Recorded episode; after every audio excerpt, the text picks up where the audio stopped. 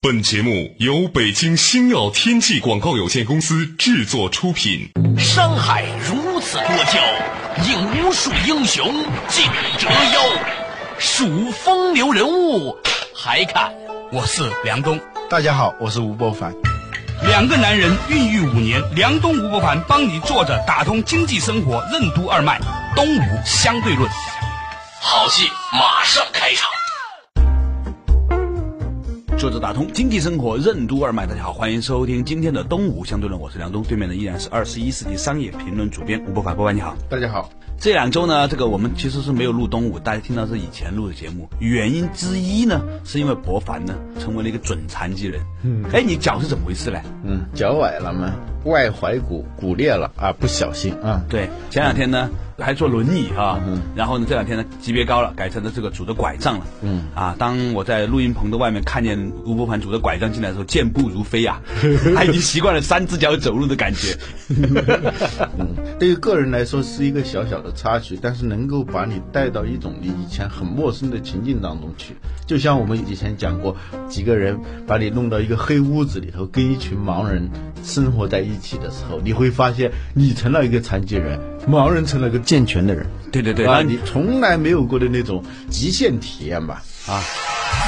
为什么我们在病痛和失意时才会对人生有真正的感悟？什么是沉香？沉香是如何形成的？为什么说每个人的目光都是一座监狱？改变常规的视野，我们会看到怎样不同的世界？什么是死亡哲学？为什么说面对死亡才能活得更有意义、更有品质？欢迎收听《东吴相对论》，本期话题：面生而死。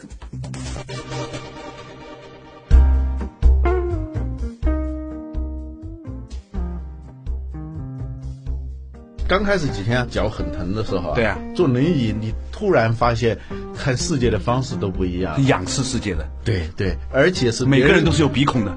每个人都是以一种非常怜悯的那种目光看着你啊在那个等电梯的时候，电梯门一打开，一群人正准备出来的时候看见你了啊，一是吃惊，第二呢还表示出一种怜悯，有的人很善意的呢，就是很友好的跟你笑一笑、啊，这尤其是外国人，嗯，这时候你就发现你突然之间切换到你从来没有体验过的一种场景当中了。嗯，嗯，其实我觉得这种经历啊也比较好。有一本书叫《呻吟与明代》的一个人叫吕坤的人写的。嗯，他什么意思呢？就是说我们真正的有感悟的一些东西啊，是在我们有病痛的时候，嗯，有在我们失意的时候，嗯，才会感悟到的一些东西。呻吟出来的话，嗯嗯，那叫呻吟语。嗯啊，平时呢就是在一种好像是。很自得呀、觉得自己很扩张啊，很有成就感的那种状态里头，实际上你是很浮泛的一种状态啊。嗯，这也是这个疾病啊，或者是这个创伤带给我们的一些额外的礼物。最近呢有意思，因为我在做国学堂的时候呢，采访了一个人呢、叫付金亮。这个人是我好长一段时间来呢难得的碰到一个有趣的人之一。他干什么的呢？嗯，他研究这个香道啊。他跟我讲沉香是怎么回事？你知道现在的好的沉香多少钱一克吗？一千五百块钱，我错了，嗯，三万一克。嗯哦，一般说的一千多呢是沉香的木材，啊沉香是另外一个东西。我以前真的不懂啊，他给我讲的我觉得很有趣。他说呢，这个沉香呢是一些沉香科的树啊，然后呢被风刮了之后呢受了伤，或者呢被刀砍了，或者被虫咬了等等等等，总而言之受伤。受伤之后呢，这个木头呢自己分泌一种树脂啊，把这个伤口包裹起来，嗯，然后呢就掉了下来，比如这个木头损了呀，就掉下来，或者呢这个整个木朽了之后呢就落到土里面或者是水里面，嗯，然后呢经过很多百年的这个运化之后，连木头都全部腐烂了，只剩下那一些树脂加这个松油，加上它那个伤口包裹在一起的东西。它那个树脂呢，从两端慢慢慢慢长长成一坨，然后整个的树干全部腐烂。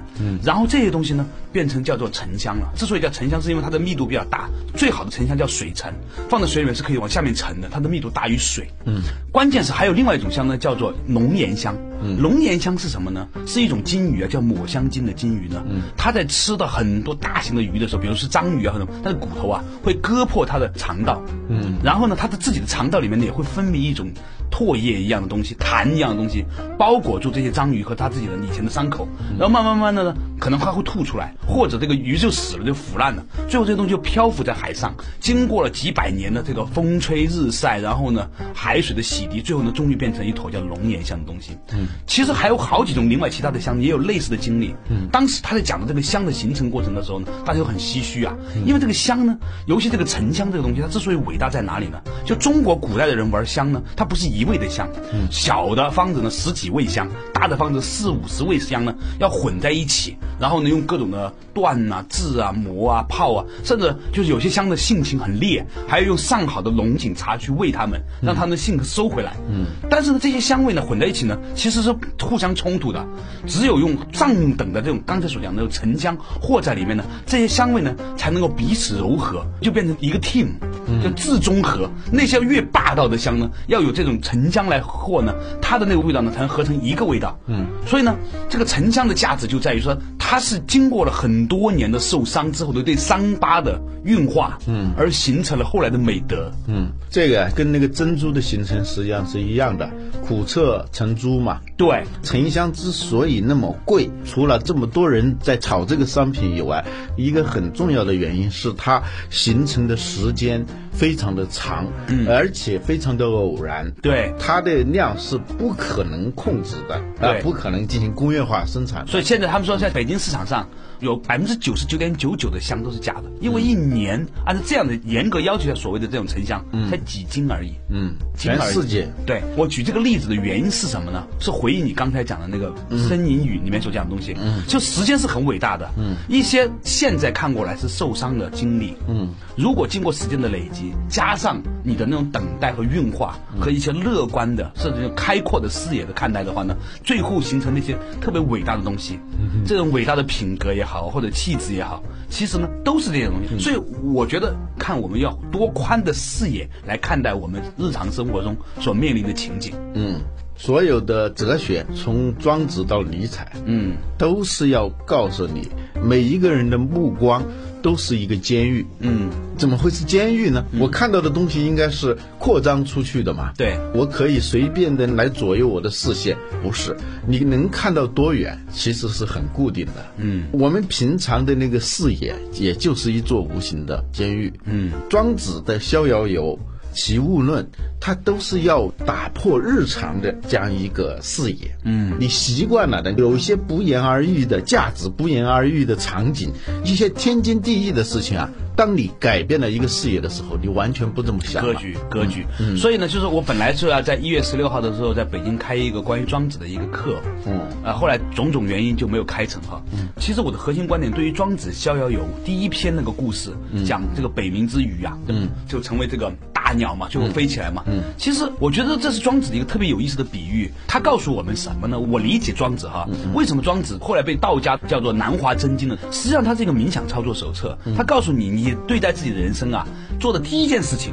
就是要从自己的这个日常的生活中飞起来，嗯，去站在很高的角度来看你是怎么来的。就破你的那个视野，破对你的那个看世界的一种视角和跨度。对，就是你是从哪里来的，你最终要到哪里去。嗯啊，如果你站在很高的地方的话呢，你会发现短短人生几万天呐、嗯，几万天呢，想起来很恐怖哎。两万五千多天嘛，对呀、你掐头去尾，其实真的非常非常短暂。嗯，如果你能站在那种很高的高度来看的时候，你会发现现实生活中有许多事情真的是浪费时间、浪费光阴，毫无意义的事情。嗯，那另外一些重要的事情呢，你居然没有去做。现在，嗯，现在这一刻、这一秒，可以说是叫余生当中最年轻的一秒，或者最年轻的一天。理论上来说，也是有最多的机会去为人生奋斗的这一天。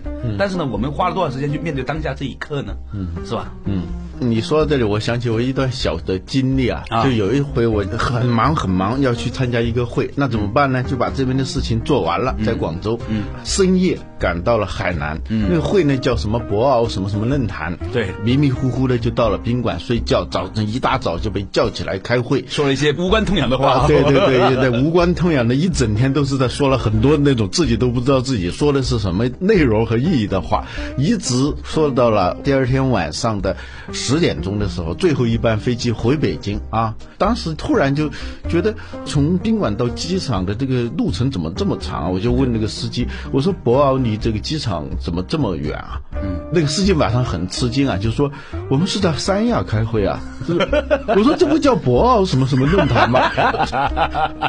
我有时候就真的忙得没有意义，你自己的记忆当中，你好像到了一个什么地方啊，其实没有参。加一个博鳌地产 论坛，在三亚开了一个博鳌地产论坛。对， 就像在中国很多的那个楼盘叫什么普罗旺斯啊，嗯国产法国， 国产英国什么的。我说的这个意思呢，就是说你那种忙忙碌碌当中，你到底忙了些什么，你自己都不知道，对你还以为自己很充实啊。尤其是在这种日常生活当中啊，我们大部分是被裹挟的嘛。嗯，顺便说一句哈，就是日常生活当中，我常常看的一些公司哈，嗯，有些公司呢好像很忙，嗯，但实际上你觉得它毫无价值。虽然他忙，但是因为他这个公司完全不知道自己要去哪里，嗯啊，另外一些公司呢，他也经历了一些困难和挫折，但是你相信这个公司很有价值，嗯，因为呢，你知道他们这价值最终会转换成这个公司的一种集体财富、精神财他富。知道他要去哪儿，这个东西很重要。对我们有时候走着走着忘了自己要去哪儿。对哲学当中有一派就特别爱讲这种死亡哲学，哎，嗯挺恐怖的。好好的人生观嘛，哲学对是怎么要活嘛，怎么对是讲死亡。那但你仔细看了以后，它实际上是告诉我们怎么去活，而不是去怎么去死啊啊。它的核心的观点呢，就是只有面对死亡的时候。你可能会活得像个样子，比如说一个人啊他活得很忙碌，好像很有意义，但突然有一天医生告诉他，他只有半年的时间了。嗯，那怎么办？他会发现有很多很多的事情他没有去做，以前忙了几十年，实际上最重要的那几件事他一直也没有做。这个时候，在这半年的时间里头，他必须要去完成这些事的时候，他发现哦，这半年的时间也许比他前面的五十年还要充实，还要有意义。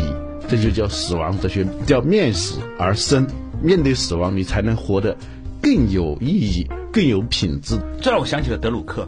德鲁克说，他对关于管理最重要的其中一个贡献，就是告诉了大家，结果导向，嗯，是吧？考虑问题从结果开始看，嗯，你会发现全新的一种思考问题的方式。就它的目标管理嘛。我对们现在说目标，也就是终局、最终的那个结局。嗯，对最终结局的一种了然，嗯，一种判断，嗯，实际上是一种战略思维的原点。所谓战略，在根本的意义上是对终极的一种判断。好多时候说我们个人的行为和公司的行为没有战略，其实是他对终局没有判断，所以呢，他就去忙活那些不该忙活的事情。嗯说到这里，就想起了一部电影，啊，这部电影是什么呢？最近很流行的一部老 电影《非诚勿扰二》呃了。对对 这部电影很有意思。有意思的地方在哪儿呢？就是一部大概在半个月以前，大家还认为是一个非常新潮的电影。嗯现在你要是去任何的一个碟档，他会告诉你，哎，这部老电影啊，已经没有太多人出来看了。嗯对嗯这这是速生速死的这 个年代，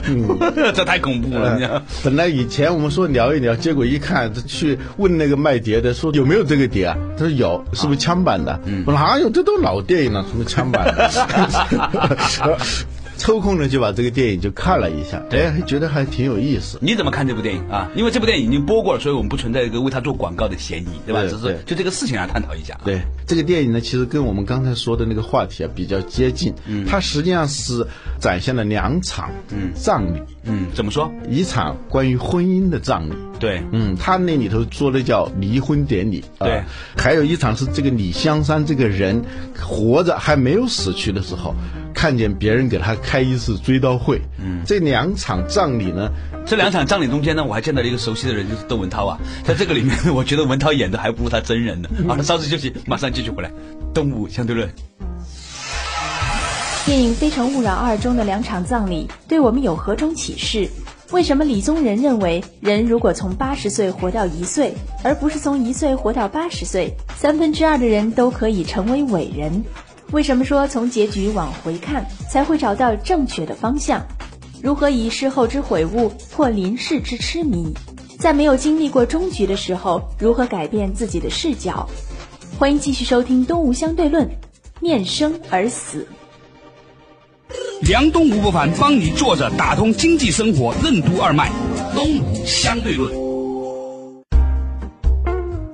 就是打通经济生活任督二脉，继续回到东吴相对论，对面的依然是吴伯凡。刚才讲到一个事情啊，小小插一句，就是我在里面呢看见了一个熟悉的朋友叫窦文涛，我觉得文涛在里面讲的东西呢，还不如他真的节目里面讲的东西好。看来这个电影有的时候啊，也是源于生活、低于生活的。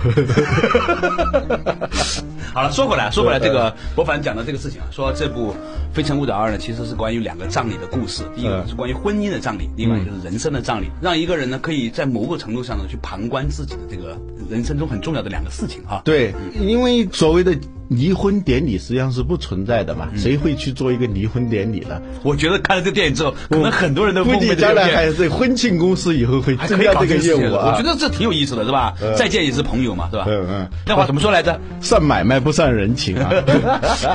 其实你没看到后来很多男的都过来碰杯嘛，说呃 真不错呃，什么时候哥们儿也搞一个这对个，对，大家都很羡慕你嘛。对对对，整个电影看下来的时候，我发现我后来跟很多人在谈呢、但凡是个男的，都有一种语带羡慕的口吻谈到这一段情景，我觉得很有意思。嗯，这两场葬礼在现实生活当中一般是不可能发生的嘛。嗯，这离婚典礼和活着的时候，嗯，自己能追悼会啊，看得见的自己的追悼会啊对。我以前看过一个小文章，写说世界上最不成功的葬礼，嗯，是有一个人，大家给他举行葬礼，因为这个人呢平时很爱唱一首歌，嗯，大家呢就出于怀念他这样一种自然的感情，大家就齐声的就唱起了那首歌。结果呢，当歌声沉寂的时候，棺材里头传出那个歌声了啊！ 大家听得毛骨悚然，发现那个棺材里头的歌声还没有止息。一打开一看，那个人醒了，啊、他是一个暂时的昏迷、啊假假死死啊！这是世界上最不成功的葬礼。但是我觉得这说明什么呢？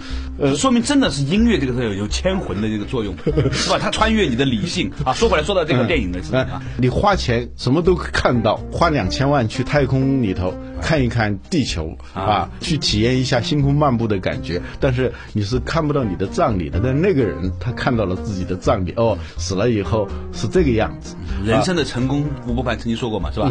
成功就是在你葬礼上有多少个没有通知的人慕名而来，是吧？嗯嗯。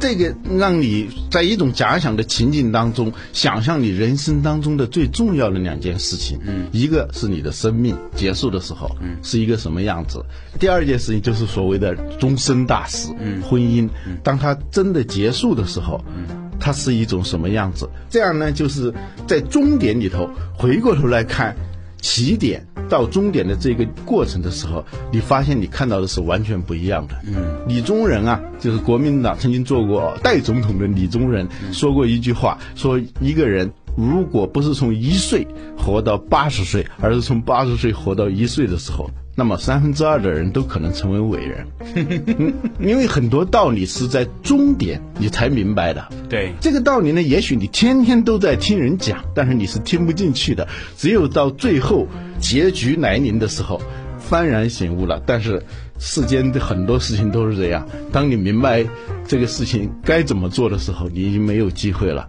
所以呢，在我们的想象当中，跳过我们眼下的这个情景，到一个终局里头去感受这件事情的意义的时候，我们会发现一种截然不同的理解，对于生命，对于我们生命中最重要的一些事情。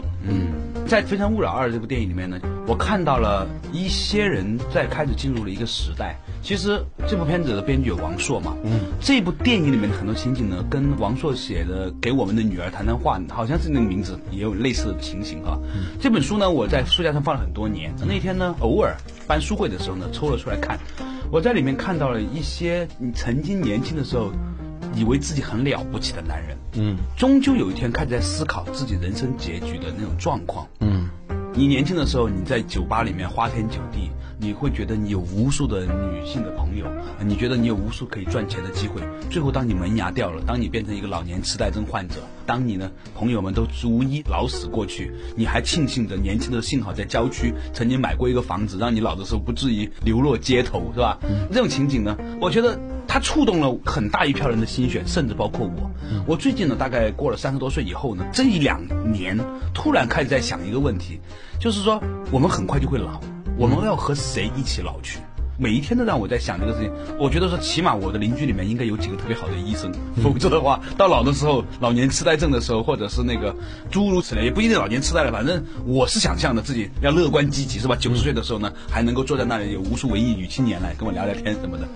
如果我儿子带过来也行，是吧？但是呢，这事情呢，每一天你在设想的时候呢，你会发现说，整个社会也开始在直面这样的一种情景了。嗯，过去的十几二十年的中国呢，是一个在经济上真正意义上的大跃进的时代。嗯，经济啊打拼的时代它。是一个打拼的时代，每个人都在往外走，嗯啊，很多人从县城来到大城市，啊，包括我从攀枝花出来的是吧？就很多人都从小地方来，来到这个地方呢，自己以为是不是猛龙不过江，然后呢开始有梦想，碰见了一个大时代，有互联网的时代，有这个机制改革的时代，有市场化的时代，然后有房地产时代，运气好的话呢，买过几套房子，上过两家上市公司，或者参与过一两个伟大的事业，觉得自己非常了不起。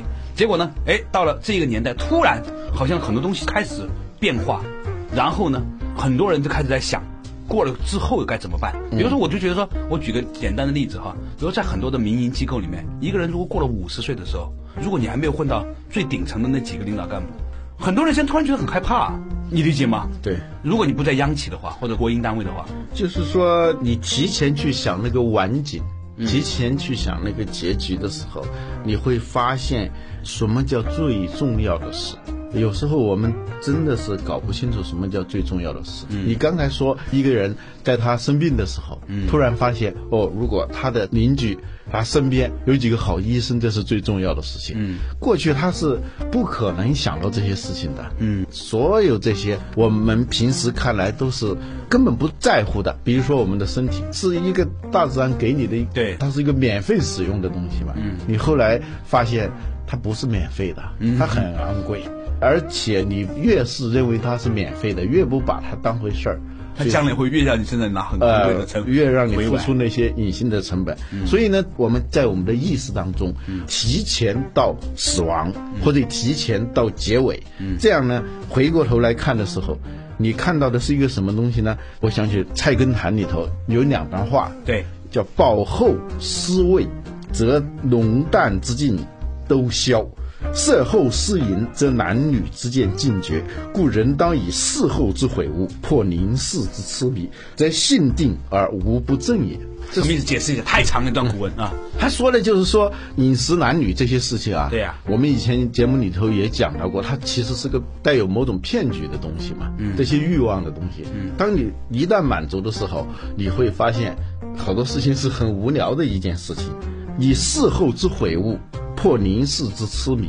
凝视的时候啊很痴迷，嗯，但事后呢很悔悟，自然的过程肯定是先痴迷再悔悟嘛，嗯，当你悔悟的时候，实际上结局已经定了。嗯你不如在这个事前去想到事后想到事后，这样呢，你你什么的都视别干野就会比较清 晰。嗯，性定而无不正也，就是你的心性定了以后，你的行为、你的语言才能正，有一种正见。嗯嗯。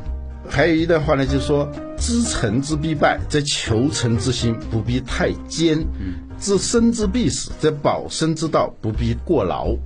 实际上，你发现很多事情啊，失败是一个总体结局的。对，沉住坏空嘛。嗯，所以呢，当你有这种心性的时候呢，你来追求成功的时候，你要有一个多面向的成功，或者说寻求一种多面向的意义，而不是因为事到临头的那种只抓住一点不及其余的那样一种状态。《非诚勿扰二》里头，李香山。在自己的追悼会上说的那几句话，说他自己总是那么忙，忙于喝酒，忙于赚钱，忙于闹感情危机，大把的时光就这样忙活过去了。 真正要全是王朔自己的生命写照，我觉得对对他全是自己内心里面的感受的那种分享。对对对，这部电影其实是王朔的一个内心的一个忏悔嘛。对他经历过很多事情，以事后之结局破临时之痴迷。对但是但现在他已文艺女青年都是浮 云呐、 我再我继续往下说。嗯，这是在经营我们的生命里头要有一个目标管理。嗯，经营我们的企业也是这样。嗯，先行到死，先行到结局，嗯从结局往回看，有些时候你是正面看，越看越糊涂。倒过来看，一看就清楚了。嗯嗯，这是这部电影呢给我们的一个很大的一个启示。